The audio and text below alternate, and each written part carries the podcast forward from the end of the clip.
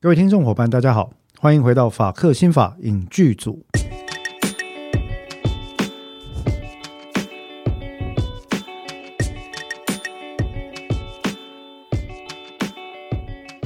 呃，各位听众伙伴，大家好，呃，欢迎各位回到法克剧法法克新法影剧组。不好意思啊，呃，没吃午餐这样哈，没喝对不对？没喝没喝。好，我是节目主持人呃，志豪律师。好，大家好，我是邓作家。哎，安尼 DNA 有点默契，我想要喝。有，我马上跟上了。有有有，也是没喝了，应该是没喝够哈啊，不好意思，这个法克新法影剧组并没有要改成法克新法品酒室啊，没有吗？啊，目前还没有，目前还没有，因为跟法律心理学没有关系。不过，不过在过往我教授葡萄酒课程的过程里面呢，我一直在带入一个特别的概念，叫做正念品饮。嗯，mindful drinking，OK，好，总总而言之，我想我的精神科医师朋友们会非常的不愉快，如果他们知道我在节目里面讨论这件事情的话啊啊，无论如何呢，我们今天还是要回归主题，来谈我们有关于从司法心理学或者司法心理学的观点呢，来看看呃，在影视作品或者是大众流行文化著作里面呢，呃，有哪些东西给我们带来比较特别的感触。可以直接讨作为讨论的作品。那其实也要也想跟各位沟通一件事哦。其实作作为影剧组这件事，一开始我们就是希望把影视跟文学作品都纳入到里面。所以其实有很多书，其实我是想谈的。我觉得你会谈不完，因为光是影剧，我内心就好多名单了。我我我觉得这个没关系了，我觉得谈不完是好事嘛。对啊，谈不完就是表示我们有非常多的议题嘛，哈。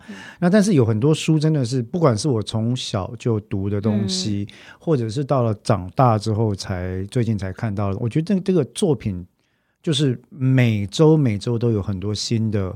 呃，感想我觉得可以来分享。所以会有一个法克新法读书室吗？图书馆吗？Well, I don't know. I don't know. Be careful what you wish for. 要小心啊！就是说，搞不好要做这个东西来，又是要花一段时间这样。那这是想一想了哈。但是我觉得有很多书，我确实很想跟大家聊，因为其实很多作品也是根据。呃，很好的小说著作改编的，嗯，就像我们今天要讨论的这一部电影，它的主题原型就是来自于一本小说。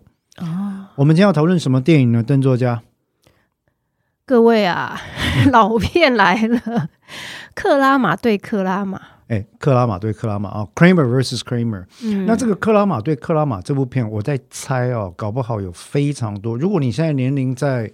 三十五三十五以下的话，很可能你根本不知道这部片是什么东西。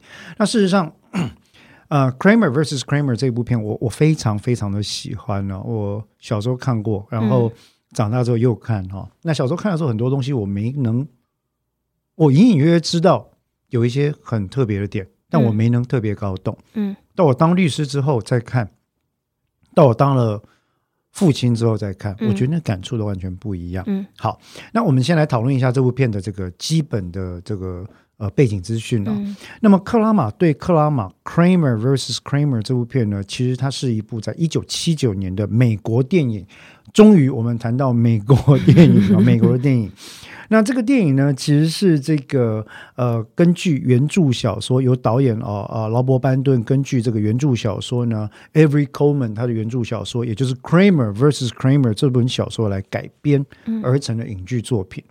那原本来讲呢，呃，这部作品它可能谈的就是大家常常在不管是八点档啦，或者是其他的影视著作里面常讨论到的一个议题，就是说，哎，当两个人决定一个婚姻家庭关系必须要面对它的终点到来，但是家里却有着未成年的孩子的时候，那双方为了调整或者是去思考这个孩子未来该怎么办啊，双方在这个情况底下做出了各种反应。嗯，那本来要讨论就是所谓婚姻家庭或者是未成年子女的这个议题啊。嗯。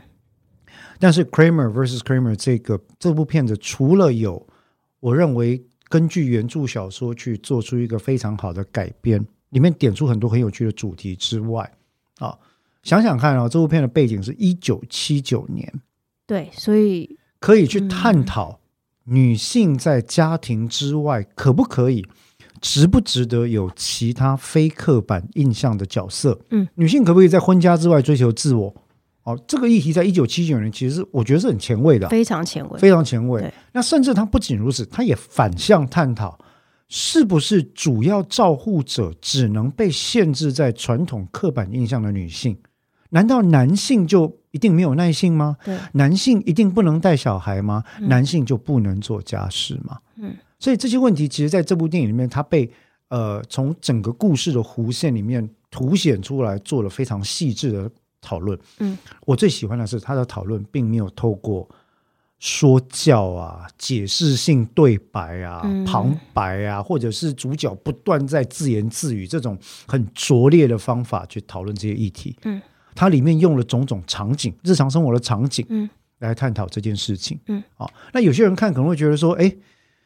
你是不是故意要呃把女性或者男性的形象做某一程度的抹黑等等？坦白说，我自己看了这部片几次，我是真的没有那个感觉啊。嗯我我认为其实不管是原作或者是这个呃导演啊、乃至于演员的诠释，都是要认真的探讨现象嗯存在背后的原因。嗯好那除了这个戏剧大纲，我们刚刚讲完了，就是一个离婚的故事嘛，嗯哈、那因为涉及未成年子女之外呢，其实特别值得一提的是，这部电影它呃反映了在一九七八零年代当代美国的一个社会状况。嗯 那除此之外，更重要的是，他请到了两位非常优秀的演员。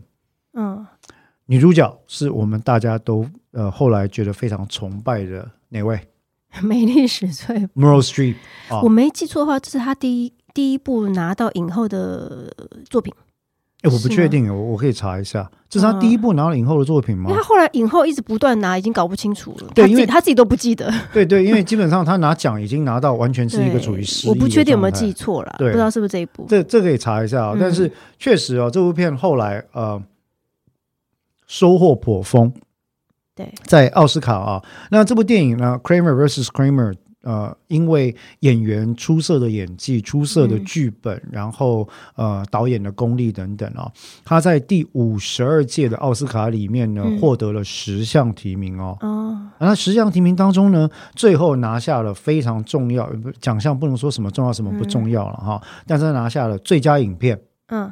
呃最佳导演、嗯，最佳男主角、最佳女配角跟最佳原著改编这五项，她是被提名最佳女配角吗？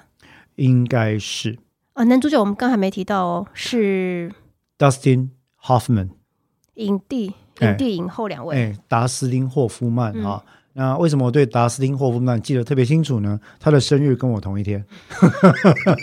you didn't know that, right？对对，其实完全不知道。对对，他生日我记得没错的话，Dustin Hoffman 跟我的生日一样，就是在父亲节。当然这，这是台湾的父亲节了，嗯美国的父亲节不是八月八号嗯啊。那那台湾就是很不知道为什么，就是就用了一个八月八号这个数字来做父亲节。那总而言之，这部电影是由 Dustin Hoffman 跟那个 Meryl Streep 嗯来做单纲演出。嗯那确实哦，以这部电影的叙事角度来讲，它比较多的篇幅是放在，嗯，当一个原本在职场上拼搏的男性，嗯把自己的性别刻板角色或亲职角色局限在我就是一个 bread earner，嗯我就是负责帮你们带面包嘛，嗯剩下的都不关我的事嘛。嗯我只要在职场上拼搏求生存，不断的高升，拿更多薪水就好了嘛。嗯，对不对？那我也没有不爱你们，我只是觉得这就是男主外女主内的工作嘛。嗯如何从原本这样的心态呢？第一个要面对的是，有一天他回家发现他的太太跟他说：“嗯，我也想要找寻自我，嗯。我也想要嗯去看看我的人生在家庭之外有什么可能性，嗯。所以我要离开。”嗯。哦，那这个基本上是晴天霹雳的消息，嗯。因为对于他来讲，他不知道自己做错了什么事，嗯。那甚至有可能女方给他的回答是：“你也没做错什么事。”嗯，哦，就是我们个性不一样，然后你没有体察到我的需求，嗯。但是它并不是太严重的事，嗯，但是我今天要离开，不是因为你错了，嗯，我今天要离开是因为我要找我自己，嗯。好，所以第一个问题浮现了，邓作家，嗯。我我不要讲男性女性了哈。嗯在婚姻关系中，一方的伴侣或配偶能不能够随时在这段婚姻关系中说：“我想要离开，找寻自我。”我没记错的话，里面女主角她后来有讲说，她其实她有试图求救，因为在一个人要濒临崩溃或做出他重大决定之前，他一定有要想办法救自己以及救大家。有一些真相。对，她说她有试图。一直跟她先生讲她的困境，她一直不断的跟他讲说她有多不快乐。然后他里面好像有讲到说，她其实婚后呢当了一阵子全职妈妈之后，有跟她先生讲过不止一次，说她可不可以找工作。呀，先生说，可是你的赚的薪水反正也不够付保险呃保姆费，保姆费对，所以意思就是说，那你就待在家吧。嗯哼，所以。太太有，她有试着努力过，也就是说，她当了，她即使是一个很有野心的女性，但她试着为了成全家庭，她过了好几年的不是自己的，就是嗯，你是就想想看，一个有野心的女性，她为了孩子，为了家庭，她也试了好几年，当了就放弃她的野心，那到了她。做出这个决定之前的几个月，她说她都有跟她先生讲说她有多不快乐，有没有其他的可能性？就是她她的电影里面用的是求救，她有寻求帮助，对，她也去找她住在邻居的好朋友去谈这些事情。那她也有想要试图跟丈夫谈，可是丈夫都觉得说。他没有把这个严重性放在心上，因为想想看，那个当时那个时代背景就是这样子，他们不会觉得说这个是一个值得重视的事情。另外一个可能性，我认为有可能是他们沟通的过程里面，双方把这个沟通当当做是太过于理所当然，嗯，以至于他看不到隐藏在这些表征表象背后的真正讯息，嗯。如果说今天这个太太她呈现出，当然这不是太太的错，但如果丈夫有办法察觉到说，今天他来找这找我讲这个事情，并不是小吵小闹，嗯，并不是因为一时寂寞才这样提，而是他已经有具体的想法的话，嗯，其实我觉得或许还有共同去携手改变的机会。对，因为他先生是后来才知道说，呃，他真的要离开。他，因为。太太的决定是来自于说，先生以为我这个是他认定的小吵小闹，安抚就没事了。对，但是所以他逼逼得他不得不做出一个大的动作，让先生可以知道他是认真的。对，去，可是这个时候就已经变成无可挽回了，你就已经在处理后面后续的状况，而不是去修补这段关系。对。那其实到这个阶段，可以讲有一点 past the point of no return，就是有点为时已晚。嗯，那这个当然里面蕴含的第一个我们要讨论的议题，就会是说，哎，那父亲这家父亲跟母亲传统意义上的父亲跟母亲，或者是两方的伴侣，在一个家庭里面所承担刻板的亲职的这个职责，嗯啊，他是不是有一定的一定的模板？你是不是一定要照着做什么事情？在一九七零年代，当年我想，呃，台湾是民国六十几年左右嘛？对，是。我想在当年的亚洲社会，讲男主外女主内这件事情。讲阴阳二分，哈，讲男生负责照顾家庭赚钱，一肩承担；女生负责任劳任怨，在家庭中无怨无悔的守候。这种传统的刻板印象，很少人会跳出来说：“你为什么这样讲？难道男生不能怎么样吗？难道女生不能怎么样吗？”讲句坦白话，即便在今天的亚洲社会，日本、韩国、台湾。中国乃至于东南亚各国，我认为还是会有很强烈的亲职跟性别刻板印象在家庭里面的氛围。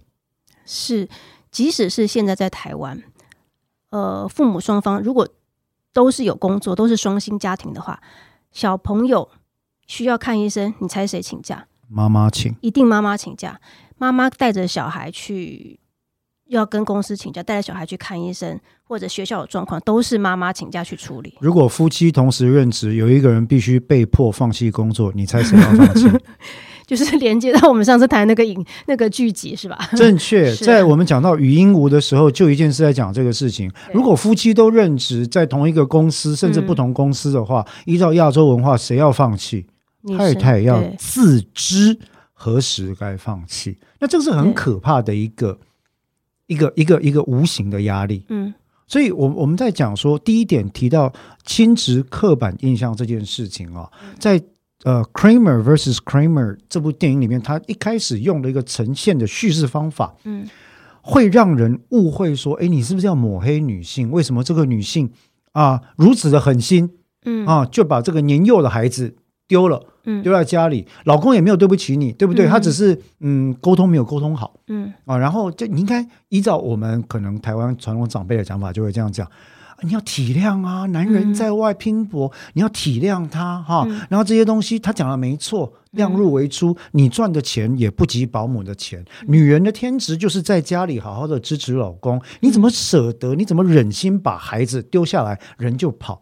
坦白讲，即便在司法场域，即便在今天的台湾社会，我认为说不定还有五成以上的人持这样的印象。可是这是是这是不合理的，嗯这是有问题的。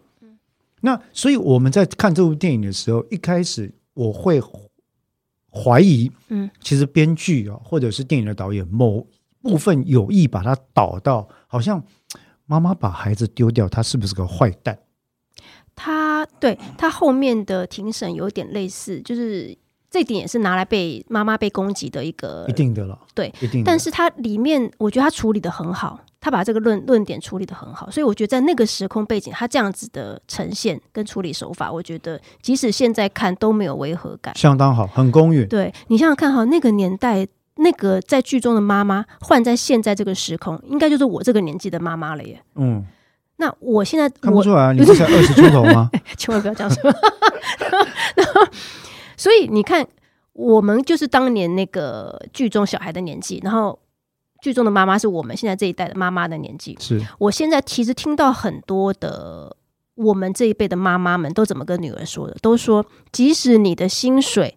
不够付保姆费，你还是要去工作。是现在很多妈妈都是这样说的，是因为不是为了那个钱？对，有些时候是为了自我成就感。跟你有没有为自己去在你的生活当中发生的一个 Exactly，这就是我们在讨论到这件事情。当我们在讨论到亲职或者是婚职哦，婚职指的是夫妻嘛，亲职指的是父母啊，在一个家庭权力关系中的刻板印象的时候，那是不是代表，如果你要进入婚家体系，一定要无条件的抹去自己的痕迹跟原本的个性？那这个议题是非常难的。嗯坦白讲，我当然可以很不负责任的说，怎么可以抹去自己的个性？怎么可以抹去自己的痕迹？我们就是要追求自我，人生的苦短，我们就是要勇于追求自我。婚姻家庭不能够限制我。嗯但是，但是我为什么不敢这样讲？嗯因为人的生活能够生活在一起，构成一个婚家关系，里面有着千丝万缕的羁绊，嗯，有着非常多的议题。那不管沙特讲的他人及地狱这件事情，在本案里面，在本本本讨论里面有没有适用哦？两个人要能够一起在一起相处几十年，这件事情是非常不容易的。更何况，更何况，当你出现了未成年子女，而你知道双方都是基于爱在思考这个子女的未来的时候，它就变得更加复杂。嗯，所以很多时候，它不是一句单纯说啊，你怎么不追求自我，或者是你就是要抹灭自己，嗯，这种论证来来把它一笔勾销，或者是一竿子打翻一船人。那这是一个非常难的问题。它里面有妈妈有讲到一个，她那个时候在自我破白的时候，她有讲到说，她那个时候她说我这么爱我的小孩，可是为什么那时候我狠下心，我有办法去把他放着，我自己离开，因为我觉得那个当下的我快要灭顶了，对当下的我不是一个最好的状态。如果为了这个孩子好的话，我要先救我自己，因为当下的我是一个对对他来讲是一个不是一个身心健全的好的照顾者，所以为了小孩的照顾跟他的呃，就是所有一切的着想，为了他好，我不能给他一个破碎的妈妈。我觉得邓作家，你观察到这部戏里面讲到这件事情这一点非常的宝贵，我我真的认为这一点非常的宝贵哈。嗯我们在坐飞机的时候，我们都会知道求生指示里面会跟你讲说，同行旅客如果带有未成年人在身边的话，嗯当飞机出现失压或乱流的情况，嗯面罩掉下来的时候，一定要先做什么？先妈妈把呃大人先带，大人一定要先带，再带，再帮小孩。为什么？因为负责照护未成年人的主要照顾者，如果状态不好，嗯。不仅仅是你在物理上会失去给他最好照顾的能力而已，嗯。实际上以小孩未成年人的敏感程度，嗯。在发展心理学上来讲，他对于旁边的主要照护者的身心状态的体察是极为细微跟敏感的，嗯。那个情绪很快就会传递到他身上。嗯。哦，所以确实那一点啊，很多时候呢，呃，在这个 Kramer versus Kramer 里面所提到，刚刚邓作家观察这件事情，其实非常的重要。嗯，没有健康、身心健全而稳定的父亲、母亲，或者是亲职角色，就很难强调可以有身心健全的未成年人、未成年子女。对，所以我一直主张说，如果主要照顾者，好，假设是妈妈，她察觉到他自己真的顾不来，已经到了不耐烦，想要有时候想要对小孩忍不住想要破口大骂，或者是可能要到动手的时候，我都主张说，你如果可以给保姆带，对双方都好的话，你就给保姆 You should。definitely take a break，对一定要休息，就是说，不要什么事情都强调说，无限的忍让，对，或者是我要自己为母来。则强。我要喂母乳，我一定不能混配方奶，我一定要呃亲力亲为，我一定要自己带。我觉得适时的求助，让自己休息一下、喘息一下是可以的。非常重要。我我我完全同意邓作家在这边的讲法哦，因为我们在实物的案件上也看过太多，为了让自己想尽办法去配合亲职刻板印象当中所谓的好爸爸嗯或者所谓的好妈妈，于是呢，把自己搞到求生不得、求死不能。嗯。哦，他会去参考哦那些在网络上，不管是网红啊、网美啊、嗯。网红爸爸、网美妈妈所嗯。PO 的、哦，嗯。我要当一个好爸爸，我就是要赚钱、买高级车，在假日带孩子去露营，我我就是要可以。呃，买这个送他，嗯。买那个送他，要帮家人做什么，我才是好嗯。爸爸。那网红王美妈妈呢，可能就开始会哦，我就是要把我今天做的这个五菜一汤剖出来，嗯。然后呢，晚上又带了小孩子去哪里听歌剧，嗯。然后我们去了哪个牛排馆嗯吃东西，我的小孩都打扮的漂漂亮亮，然后呢，妈妈自己还有马甲我线，我自己都有填字腹肌或者是马甲线，然后我们全家出门就像 Spy Family 一样，都是穿的非常非常的美。这样情况，我要跟各位听众朋友报告一件事情：嗯。第一个，你看到的资讯，他人的资讯，百分之一百是经过筛选而且片面的。他绝对，他绝对不会剖小孩不小心把大便拉在裤子上，弄得一团糊的照片给你看。对，因为哈，呃，每个家庭的天生状况不一样，每个家庭的支持系统也不一样。当一个妈妈可以去健身房的时候，你要永远想一个问题：谁在带小孩？对，如果你的支持系统够，你当然可以做的事情比较多。或者他不是很介意，she doesn't even care，他就觉得说我可以去健身房，我不管谁带。对，我的意思就是说，哈，因为就是大家不要给自己太大压力，是说每一个家庭的状况不一样。况不一样。对，那其实你讲的嗯应该是说到接到我的第二点去了。嗯我的第一点是，大家不要因为在脸书上或呃社团上看到别人的家庭是怎么样，就误以为他家真的是那个样子。不是的，家家有本难念的经，我认为是一个亘古不变的真理。嗯第二点，其实就是邓作家你刚刚提到的，每个家庭的支持体系不同，不能一概而论。嗯说不定那个网红妈妈剖出来的那个情况，是因为他们家年收入六千万，他们家在东区有二十栋房子，他根本不要上班，他可以整天带着孩子四处游玩。嗯可是对于我们这种中产寿星阶级来讲，嗯那就是不可能的。嗯父亲、母亲、家里的爸爸妈妈，就是一天要花八十、十二个小时在办公室，然后奔波。所以我下班只能吃我自己吃很少，我只能买便当，我只能送呃安亲班，我只能送补习班，我只能给他吃 seven。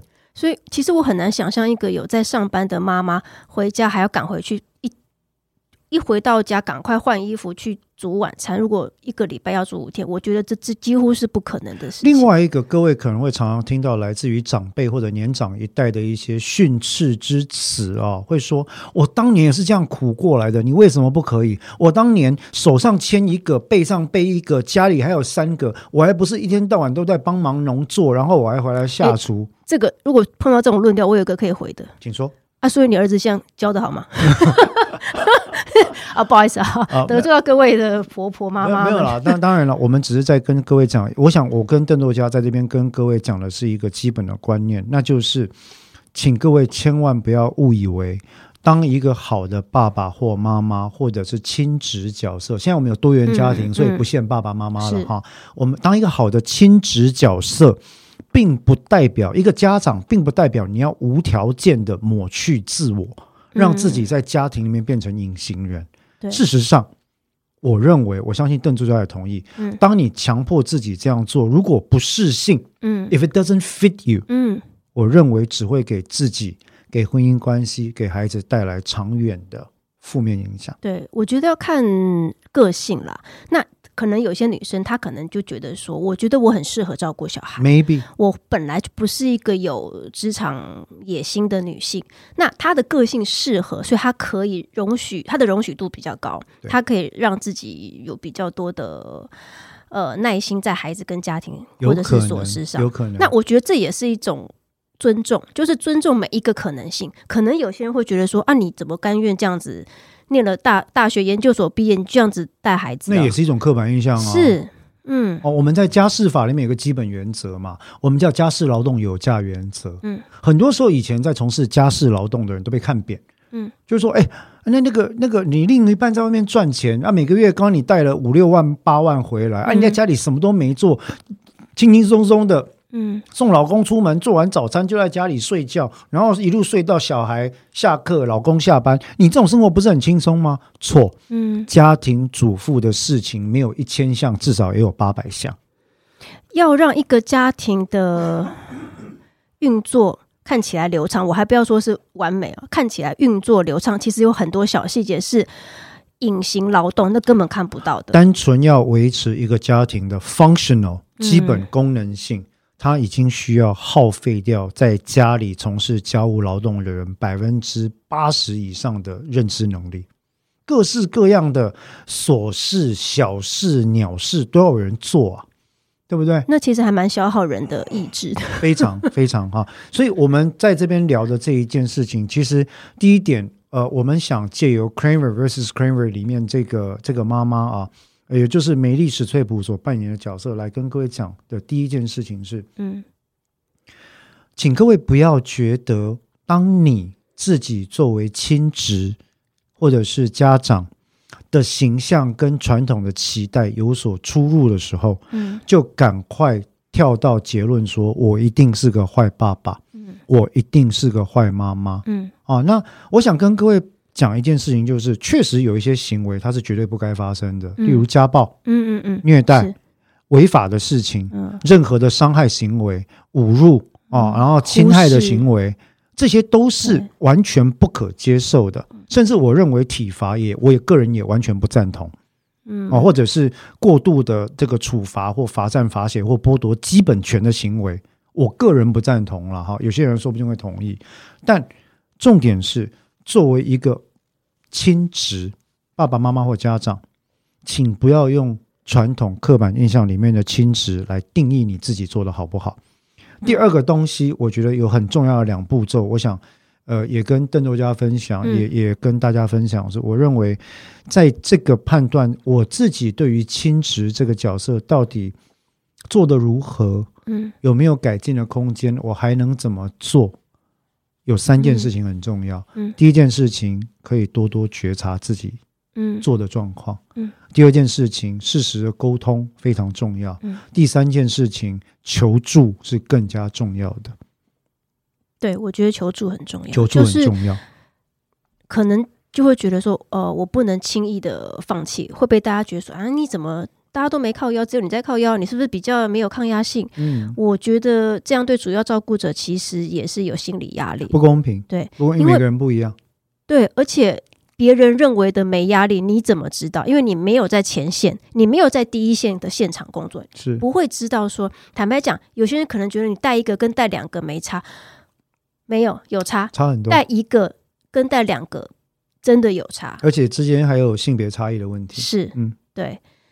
那所以在这个情况底下，嗯。大概我们在谈到刚刚这件事情哦，Kramer versus Kramer 里面，他第一个带出来的议题，我觉得早在一九七零年代就能够跟我们讨论，嗯性别亲职的刻板印象这件事情是非常了不起。我觉得这是走在时代尖端的一部电影，对我现在回头看，我真的觉得在那个年代讲这个东西非常非常不。简单对，而且最重要的是，我觉得这部电影它并没有把任何一方化作是坏人，是这个也很棒，没有，坏人。嗯，哦，我们刚刚讨论的那个议题，梅丽史翠普扮演的角色进入家庭之后，他还是可以沟通，对，保有自我。是那，有可能沟通的时候，他们使用了比较呃不适合的策略，嗯有可能男主角对于家庭里面关系的觉察比较低了一点。嗯 But there was something that they could have done。嗯有些事情他们其实如果有好的好的帮助的话，嗯，他们说不定可以达成，而不用搞到两个人分离的阶段。对，这个也是这个戏剧作品的好看之处，就是遗憾。遗憾，对，因为你要呈现一个问题的的那个冲突的话，就是把遗憾放在那边，就是说啊，如果可是你你就是你就是要走过这一段，你才能回头去看说啊，如果当初怎样怎样就好了。可是已经到这边了，是对不对？这也是作品好看的地方。你要放一个冲突，要放一个遗憾在里面。那这个这个这个演技在这这个电影啊、的两个男女主角，应该说男主角女配角在呃他们两位的这个演出或者是诠释之下，我觉得其实有些场景真的看到令人觉得心痛嗯嗯嗯，哦，非常就看的时候你会觉得哦非常非常揪心，尤其是如果你自己担任亲子角色的时候，嗯嗯，对，像一开始有一段不是他太太离开之后嘛，嗯。然后小孩子会每天跟他发脾气嘛，嗯，因为爸爸连做个煎蛋还是蛋卷。呃，那个法国吐司，法国吐司都可以把蛋壳整个打下去，你知道吗？啊，就就当然我们看觉得好笑，可是那也在凸显一个事情，就是说，哎，好像如果一开始导演试着说这个女生怎么可以丢下孩子就跑，他反过来是不是也在指责说，哎，这个男生怎么一点最基本的生活起居都不会，嗯还想带孩子嗯，？他连他家的锅子放哪都找不到。，对，而且还空手去拿烫的锅子，嗯啊可是，可是随着影片的进行，你看到透过时光的流转，因为两个人对孩子都保持着爱，嗯无限的爱，嗯所以呢，女性做出了改变，当然是在我们嗯看不到的角落。嗯她在他州，呃，寻求帮助，嗯找到了自我，嗯开始考虑新的生涯可能性，所以他觉得我 OK 了，我想要回来带孩子。嗯可是同时，在我们可能目光所及之处，我们看到了 Dustin Hoffman 所演的这个 Ted Kramer。嗯他开始从不会做法国吐司嗯到一手家事全部包办。嗯啊那其中有一幕，我觉得作为一个爸爸，我看了真的是心有戚戚焉。是，嗯你知道他他让孩子在游戏场玩，然后他这边聊天，有没有？就孩子失足从高处摔下来，嗯。然后他抱着他的儿子在那个纽约街上狂奔啊！嗯嗯。哦，那个看了真的是非常揪心，因为他背后演出的不是那个危急的情势而已，嗯。因为你不知道他伤多重，嗯。他演出的是什么？那个自救，嗯，那个自责，那个说我怎么会犯这种错误的那种状况，我觉得在那一段戏表演的彻头彻尾的精彩。对，我在小时候看完这个电影之后，留下最深刻的印象就是这一段，哦，那一段真的看起来非常非常的揪心。哦就是因为你只有一个人去去处理这些所有的事情。对对，那所以说，呃，有一句话说，我是当了爸爸之后才学会，才才知道怎么当爸爸的。这句话 maybe 有一定程度的真实性。我想人都是这样子哦。很多时候在亲子的角色里面，你必须要每天不断的觉察、反省、自我调整。但是刚刚邓作家提到一点，在必要的时候要求协助，离开现场。嗯为什么呢？你才能让自己用一个更完好的面貌、更完整的身心回来面对孩子，重新投入挑战，嗯这是很重要的。嗯，就好像我们现在讨论长照议题，嗯长照的人也需要放假呀，嗯精障照顾者的家庭也需要放假呀。嗯那为什么照顾小孩的人不用放假呢？嗯啊，我想，呃，这一点是很重要。在我们讨论亲子角色的时候，这是一个我觉得透过这部电影里面谈到了一个非常非常重要的讯息。对，那如果说还有另外一个在这个电影里面非常非常精彩，其实就是两个主题啦，一个就谈离婚前嘛，嗯，然后双方的成长等等，一个就是什么啊官司浮现。嗯嗯。那我们以前哦，这个华人的俗谚讲一句话说“法不入家门。嗯，”，邓作家你认为呢？那真的是以前。以前 其实就算是现在哈，法也很难断一个，它可以断世界，他没办法断关系跟感情。就是啊，对，你你不能透过法律强迫一个人爱另外一个人嘛？是所以看看这部片，我很容易把它跟前两年的一个片做连接，就是《婚姻故事》。啊，在 Netflix 上面这个对他也是在讲呃一对关系很好的夫妻，哈，也同时是很好的父母，也是有要打离婚官司，要争孩子的那个那个监护权呃监护权。嗯，侵那权，通常是双方都爱孩子的状况之下，让这个东西变得更难，而且更痛，对因为像有些人争孩子是为了把孩子当武器，他或者对战利品。对，就是我就是不要让你得到，他其实不爱孩子 Yeah. 这个这个情况除外。所以，嗯当如果两双方都其实都是爱孩子的时候，会让整个事件变得更难，因为，嗯，你大家都不想伤害小孩，可是我们又必须要处理这个事情，对，所以。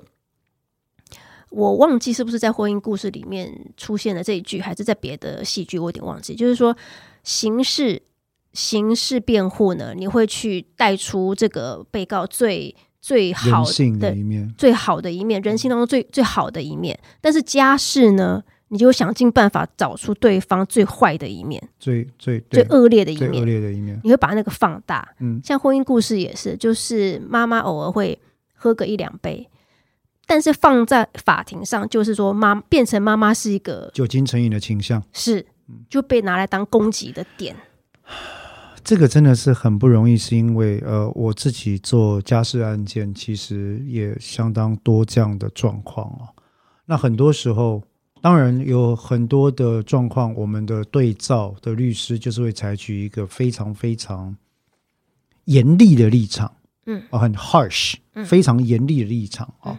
那因为对我来讲，我我我我在理解家事司法心理学跟儿童心理学的情况底下，我通常会觉得，在家事案件里面处理的第一大重点嗯。是未成年人的最佳利益。嗯那先不先不讲法律上我们对于未成年人最佳利益怎么判断，但是无论如何，任何时候案件来找我，我都会跟当事人讲说，这个案件哪怕你是成人，我看了永远第一件事情是未成年人最佳利益，如果你不接受，你就不要来找我。嗯啊，那这是第一个原则。那可是我们在实务上怎么判断未成年人最佳利益？嗯当这个利益反射，好像临近反射一道光芒一样，把反射出来的这些光线投射在父母跟亲职人员的身上的时候，嗯它体现的原则就变成了友善父母原则。嗯我之前在花莲或台东帮儿少家暴的工作方，或者是在地的司法人员，或者是第一线的社工、心理师做训练的时候，嗯其实讲了非常多这些东西。我们今天当然没办法讲那么多，嗯但是有一个重点很重要啊，以友善父母原则作为判断未成年子女最佳利益的道理非常简单，就是 Kramer versus Kramer 里面所讲的，嗯也就是我们刚刚所提到的，如果父亲母亲不能体察到作为一个身心健全成人对于孩子造成的影响有多重大的话，嗯，那么孩子的物化嗯。当做一个东西 objectification 这件事情会不可避免。嗯，当你把孩子当做一个物品，他在法庭上就会变成一个战利品或者一个嗯。标的。当你把孩子当做标的的时候，你就可能用尽所有抹黑对方的手段，甚至牺牲孩子的身心状态而在所不惜。嗯嗯，对。那像嗯，它里面有提到说，像我刚刚讲的，就是把像婚姻故事是把妈妈描述描述成一个重度饮酒者，她不适任带小孩。嗯哼，那在这部片里面呢，克拉玛这边呢，孩子的受伤也被拿来当做攻击的武器，就是你当爸爸的为什么不小心呢？差点把孩子弄瞎，他就是要把事情讲的夸很张严重啊！严那你知道重。再差一寸就他就瞎了吗？对啊，你在那边怎么？你在跟啥，你可以跟人家聊天、啊。对，那因为因为爸爸本来就自责了，那这个这一点被拿来当做在法庭上你不适任的武器。对，对你没有照顾好孩子，你不适合当他的家长。是，那在这部片里面，跟婚姻故事里面同同样提到一件事情，就是当事当事人，呃不管是爸爸还是妈妈，都会有点觉得，呃，我的律师有点太超过了。对，可不可以不要这么过分？就其实我对我的前夫会或者是前妻，并我没有恨啊。我没有我没有恨他恨成这样，可是，在法庭上把他攻击到一个他超级不适合，个性超级烂，超 对，就是就是讲出最恶劣的一面，连当事人本身都觉得说这样子好像有点太过了。呀都都有想要去拉律师，把他拉回来一点。在 Kramer vs Kramer 里面有一段我印象很深刻、哦，就是透过交互诘问的时候呢，一方的律师我记得是把梅丽史退史退普带上法庭去开始问他啊、哦，因为他告诉 Ted Kramer 说，我们这边现在状况不利哦，嗯。哦，你的经济条件你也失去工作了嘛，嗯。然后你又是让孩子受过伤嘛，嗯。你的状况现在没有对方好。再加上，通常在那个年代，他们判断未成年子女的一个侵权的依据，都是所谓的年幼从母。嗯，哦，就是还是小时候最好是跟妈妈，因为妈妈是主要照护者，妈妈知道怎么照顾他这种概念。那现在他经济条件比你好，他的其他状况比你好，很可能法院判给他哦。嗯哦，所以他就取得他当事人许可。事实上，我觉得那有点半强迫，就是说我们别无他法，我只能把他拖上证人席去，好好的把它拆成碎片。最后啊，他就开始一连串的质问，透过诘问的方式，把他的自尊，把他什么东西都拿出来讲，然后开始不断的攻击他，攻击到最后，哦，他在法他在证人席上不是流眼泪吗？哭嘛，哈、那个男生是非常自责的。我记得他后来有去跟他说：“我并不要这个样子。嗯，他好像是我比较印象深是相反，就是当女方的律师把受伤这件事情拿出来讲的时候，”哦，他有跟他讲，是女生跑去跟男生说：“我我其实不知道律师会拿这个来对用这么用用用这么 harsh 的语言来讲。对。那我们这边想要跟大家分享的一件事情，其实是说，在一九七零年代、八零年代、九零年代的家事律师或许有那个倾向，嗯。但是时至今日啊，到了我们现在，你知道已经是二十一世纪了。如果你的遇到的家事律师还在鼓吹这一套所谓你死我活，嗯所谓我们要挑唆对方让他生气，嗯你要尽量让对方出现暴力倾向，我才能申请保护令来让你离婚。出现以上三种三种这种言谈的律师都是不适合的嗯哦，他是不适合的，因为他基本上来讲并没有考虑到这个婚家关系里面成年人跟未成年人的最好的利益。嗯，所以我觉得这部片哈有有几段我觉得处理的不错，就是当先生决定要再再上诉的时候。那他律师就说：“可是如果这样子的话，我就要找小孩来当，要传唤小孩当证人。”后来爸爸因为听到这点，他放弃了。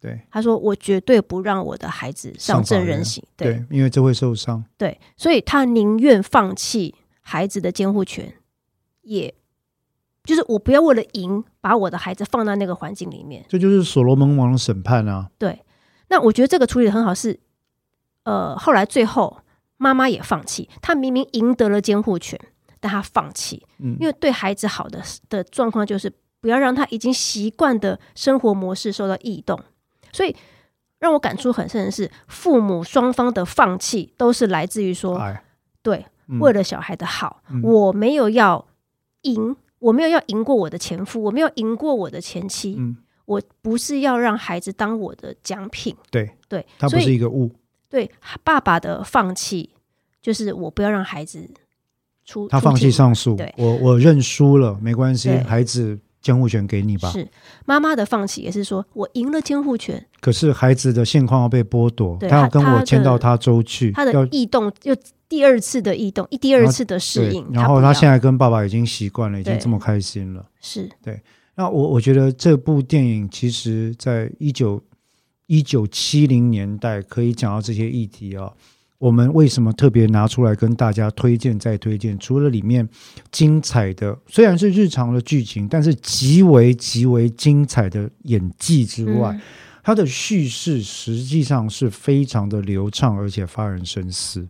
对，然后里面妈妈讲到说，难道这边还有一些在当时来看比较前卫的性别讨论，嗯就是说妈妈有讲说，难道女性就不能有野心吗？嗯哼，那换到爸爸的角度，爸爸也讲说，那难道男性就真的没有说像妈妈一样的耐心吗？嗯，对，就是说，对我就觉得说，在当时可以提出这种讨论，真的很很不简单。对，因为当时如果女性要为了追求自己的事业野心放弃家庭，真的是有点是非常逆风的行为，而且可能会被抹黑成一个你根本就不爱小孩的抛夫弃子，你凭什么有资格回来要小孩？是，那爸爸这边的刻板印象也是。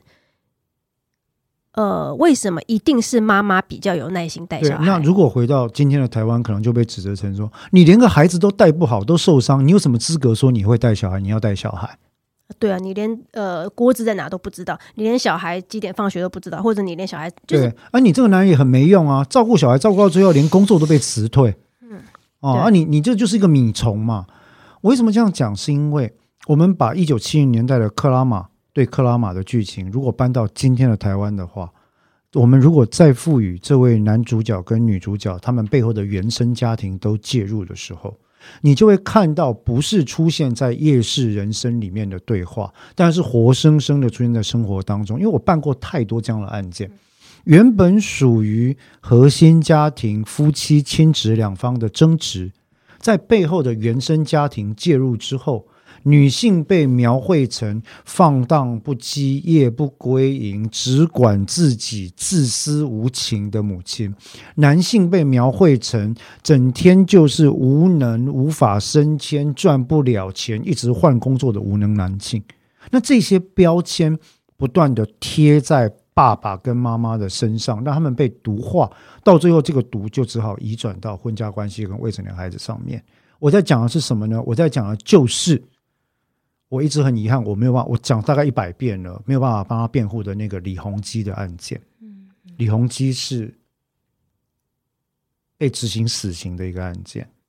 他被执行死刑的理由当然非常的，他犯了一个重大的罪，是他跟孩子，呃，所谓了哈，他要带孩子一起自杀。那这是不对的，其实就是杀人了啊，杀害未成年人的行为。那自杀失败。然后后来在台湾，他就被判了死刑，而且被执行掉了。可是这背后是，我觉得那个案子对我影响很大，是因为他让我看到家事体系，如果里面执行业务的法官、检察官、律师，没有检察官了，不好意思，相关的刑事案件才有法官、律师，如果没有好的伦理跟正确的人本的观念的话，它会造成多大的影响？嗯。家事案件是没有胜败的，嗯，家事案件是没有胜败，这个概念非常的重要。嗯，家事案件只有适不适性，嗯，未来好不好，对三方的安排 O 不 OK，嗯，没有谁赢谁输，嗯，所以我觉得。看那时候我再看，为了我们准备 podcast，我又稍微看了一下 Kramer vs Kramer，然后每一次看就觉得哦，感触满满。一九七零年代的状况，美国可以讨论这样的事情，到了今天的台湾，我觉得要能够平心静气的跟我们的台湾同胞讨论这些事情，好像很难。嗯，只要稍微有社会事件呢，没有工作不顺利的男生就是米虫。啊，只要稍微有社会事件呢，杀害孩子的母亲或者是不顾孩子的母亲就变成荡妇，嗯，或者是自私，嗯，这些性别刻板的毒化标签，其实我认为是让很多家庭无法承受，嗯，连喘息空间都没有的一种社会氛围的主要原因。我记得这个电影的一开头，他就是演他妈妈在收行李，准备要走了嘛，那。丈夫回来发现要拦他，他们在电梯门口那一段，他妈妈就说：“就是那个妻子就说，呃，拜托不要要求我回去，因为我觉得我会如果继续待下去，我会跳楼，我转身就会想跳楼。我觉得这已经是他到他已经意识到说他已经最最最最没有没有办法了，已经不行了。那在很多其他的案件是妈妈如果没有选择放弃自己。”更激烈的手段可能就是会去伤害到自己或孩子或者家人是呀。所以我觉得他只是在那个最后一条线之前感觉到了他自救。对对对，那因为他已经讲到说，我觉得我再待下去，我会想跳楼，这个已经是他的他的最底最底底端了。所以我也想借这个机会跟听众朋友们分享一个概念了。我相信邓作家一定，我们也讨论过，我想我们一定是同意的。所谓的为母则强或者为父则强这件事情。在某个程度下，有可能会让你变强，是因为你对孩子的爱。嗯，有可能你愿意忍受更多事情。可是，我想拜托各位，如果在听的朋友，你正好是爸爸妈妈，或你认识为了家庭关系或者是呃育儿所苦的爸爸妈妈的话，请你转告他一句话：为母则强，或为父则强是有限制的。我们必须要觉察到自身的极限。在哪里？然后觉察到极限之后，进行沟通，寻求帮助跟回馈，甚至离开育儿跟家庭一段时间再回来，才不会造成伤人伤己的局面。要为远处想，不要因为别人对你的评价啊，母亲哪有人不亲喂母乳的啊，你就觉得愧疚啊，父亲哪有人连一个洋娃娃都买不起的，你就觉得愧疚。哦，这这这个这些都是。别人不知道我们状况底下所做出的不公平的论断，嗯，不要忘了，你的人生有自己，有伴侣，有孩子，所以希望你能体察到自己的界限这件事情。对，而且有时候是大人自己想太多，对小孩来讲，他根本没有想到那么多，他根本他只觉得说，哎，我现在过得很开心，但是爸爸妈妈觉得，哦，我应该给你更多，我应该给你这个比较好的选选项，可是小孩根本。没差，他搞不好觉得说，只要你们不要吵架，只要你们对我讲话好，有耐心，好好讲话，我就很开心了。小孩小孩子其实没有像大人想的那么多，嗯，大部分时候会是这个样子的。特别我想是在进入呃混乱的青少年期之前哦。那这边当然要讲了，从发展心理学的状况来讲，进入青少年期之后会是 another story。对，但或许。我们找时间再另外聊一聊青年或少年的状况。是对，那这边以 Kramer vs Kramer 这句这个这个这个电影的主题来看，他其实在讨论的是幼年的孩子、未成年人跟家庭婚姻破裂里面的一个三角联动关系。那我还是要说，这部电影其实不管是在未成年子女最佳利益的解释上。在关于我们今天当代最重要的判断标准，就是友善父母或善意父母原则的诠释上，嗯，他都提供了非常好的一些思考的面向，嗯，的切入点，嗯，来让我们大家思考一下，嗯，那里面当然有很多我觉得很这个残酷，指的不是视觉上的残酷，这残酷是光看就觉得很痛苦那种残酷，因为当你呃在一个作品里面没有一方被妖魔化的时候，你知道没有人是坏人的时候。那个深沉的无奈，跟为两个主角都感到心酸的感觉，是很很很纠葛的，很很不容易。但也如此，我觉得才能刺激大家做出更多的思考啊。对，那所以我想，呃。Kramer vs Kramer 这部电影虽然是老片，我们今天也利用到这个电影呢，去谈了有关于亲子刻板的印象。到底爸爸妈妈是不是当了爸爸妈妈就要抹去自我？我们也很简单的谈到了监护权判断的基准，当年是所谓的年幼从母，后来改成主要照护，再后来改成就是各方面的这个最佳利益综合评断。可是我认为往前踏一步，很可能要开始考虑友善父母原则对于子女的影响。体现在这个原则上的应用等等啊，那台湾其实最近有一个判决啊，一百一十一年宪判字第八号的这个判决在讨论，到底未成年子女的表意权是不是有重要到它足以成为他最佳利益的主要内涵这件事情。翻成白话就是直接问小孩说：“你要跟爸爸还是妈妈？”的意思吗？大法官们不敢这样讲，嗯，大法官只是在挑剔下级审的毛病，说你没有让他到庭来。陈述他的意见，或者没有让他透过专业人士陈述他的意见不 OK，就判给一方不 OK，或者就要求他改变现状不 OK。不过那个案子背后有非常非常多的纠葛，而我个人作为一个资深家事律师跟家事心理学的研究者的立场，我必须讲，我完全不能同意大法官的见解。其实，就算我这个法律门外汉来看，我觉得小孩子哈，小孩子都有一种讨好大人的倾向，就是小孩子本来就是怎么说？我不喜，我喜欢爸爸，我也喜欢妈妈。那当大人我知道大人喜欢听什么话的时候，我可能就比较会讲什么话，或者是小孩子容易被操弄。对你讲的没错，心理学的呃研究也都支持这样的结论。可是我想很可惜的是，我们在台湾呃进行案件审判的过程，还不太常常把行为科学的原则带进来考虑。所以有些时候有点遗憾。那那个案子，我当然现在密切观察哈，因为最高法院目前已经依照一百一十一年宪判字第八号的判决呢，把原先地方法院的裁定撤销，发回重裁。嗯，那重裁之后，到底是要不要让孩子表意之后回到意大利，还是让当初拐带他来台湾的妈妈可以继续保有他？那是不是以后我们都只要想办法到对方的地方把他拐带回来，我就可以保持现状？所谓的维持现状原则嘛，嗯，那会不会构成一股拐带的风潮？嗯，那这些问题其实都是非常需要讨论的啊，包括什么叫做友善父母原则这件事情，它跟未成年子女最佳利益到底有没有核心的关联性？我觉得这都是家事法跟心理学需要合作讨论的。但很可惜，在台湾我们还不太重视这一块，那这个是很遗憾了。不过作为结论，我会很希望所有人都可以把。Kramer vs Kramer 这部片再挖出来看一次 啊！不管是法官，不管是呃代理原告或被告、申请人或相对人的律师，不管是爸爸妈妈或者是多元家庭的伴侣，呃，不管是原生家庭还是岳父岳母啊等等，大家一起看一下这部片。我真的觉得这个一九七几年的片子，直到今天我还是觉得发人深省。我有时候听一些那个故事哈，我都觉得说哇，对伴侣的恨意远远大过于对小孩的爱。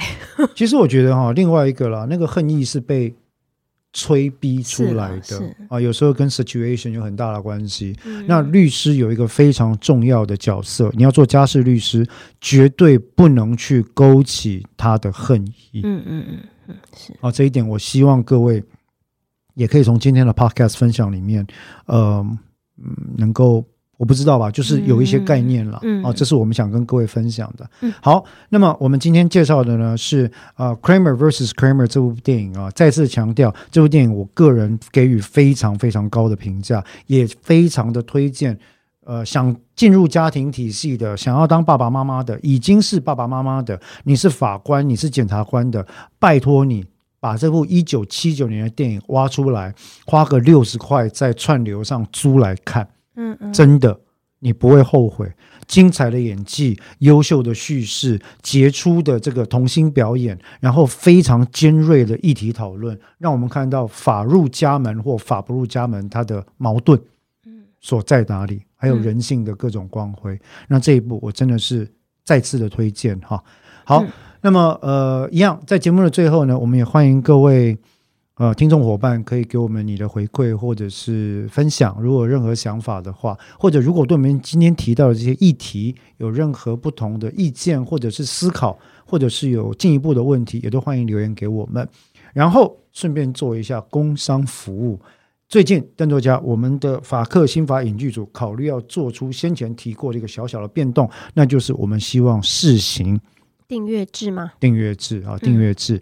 呃，订阅制是这样，就是说，我们当然不是靠这个订阅的收入在过活，但订阅对我们来说可以多一点，呃，cover 掉制作成本或者是其他时间上的弥补这件事情之外呢，另外一个对我来说，订阅制真正的意义是建立起我们跟我们法克新法影剧组的。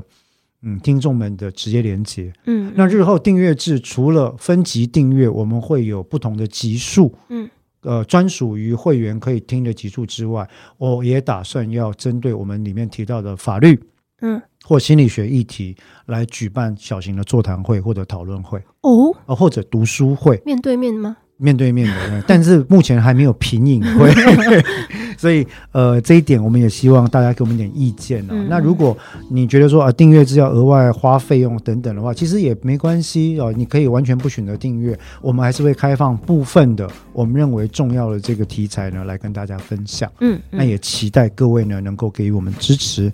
好，那我们今天的法克新法影剧组谈到 Kramer vs Kramer 这部片，我个人是双手大拇指大推，也就讨论到这边。嗯，我是志豪律师，我是邓作家，那我们就下一次在线上再会，拜拜，拜拜。